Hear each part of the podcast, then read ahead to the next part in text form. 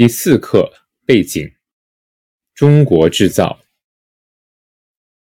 二零零七年八月十四日，全球最大的玩具商美泰公司宣布，因为存在安全隐患，他们将召回两千万件在中国制造的玩具。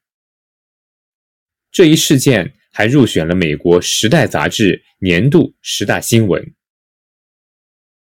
美国玩具商在大洋彼岸震动蝴蝶翅膀，立刻在中国刮起了一场风暴。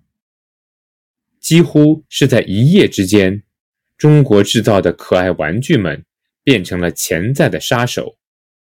一些美国消费者还把中国制造的玩具叫做“毒娃娃”。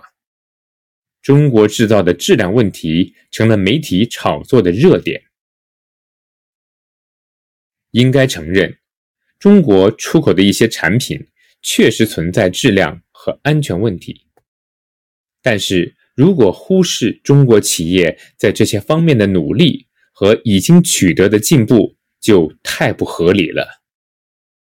我们可以看到，中国政府和企业比过去任何时候都重视产品的质量和安全问题。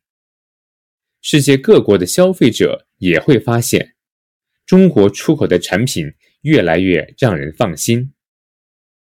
当然，中国还是一个发展中国家，必须学习和借鉴发达国家的做法，特别是在加强质量监督方面，要尽快跟国际标准接轨。